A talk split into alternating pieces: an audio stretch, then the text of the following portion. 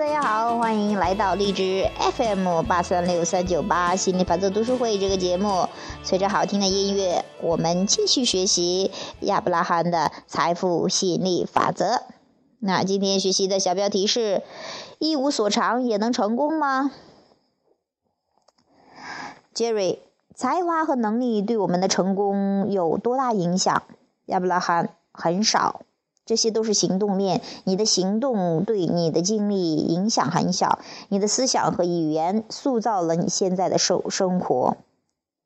杰瑞那你觉得一无所长的人也能像他们期望的那样成为富人吗？亚伯拉罕，当然，除非他们不断和别人相比，因此自惭形秽，觉得低人一等，被自己的负面情绪所打败。最宝贵的才能在于迅速判断形势，控制你的思想，使其专注于内心的渴望。控制自己的思想有很多的技巧，也会产生丰硕的成果，那远非你的行动可以达到的。啊，这一段特别短哈，我也觉得挺有意思，嗯。挺棒的，就很多人说我这个人啥也不会，但是又一样过得什么富足的生人生，好像还有很多的例子，就是说没怎么上过学的人呢，都当老板了，而且那些上学学研究很深的，都去给这些人没上学的人去打工去了，就是说。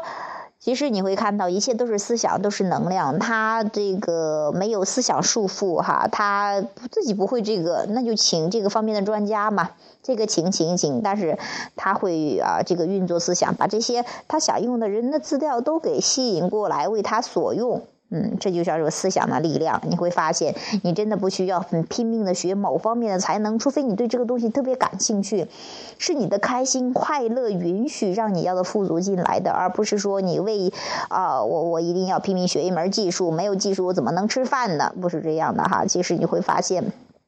去专注你喜欢的嘛，每个人都有自己喜欢的东西，去找到那个真正的自己，挖掘到那个真正的自己，去专注你喜欢的、你想要的，啊，这才是你来到这个世界上你要去体验的东西。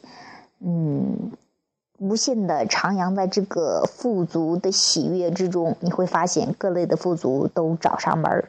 好，这次我们今天谈到的这个关于金钱呐，关于富足呀，这个关于才能的这个话题。希望对你有所启发。好，下期节目再见，拜拜。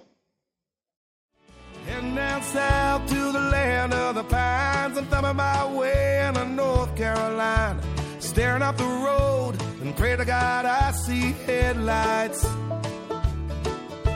I made it down the coast in 17 hours, picking me a bouquet of dogwood flowers. And I'm hoping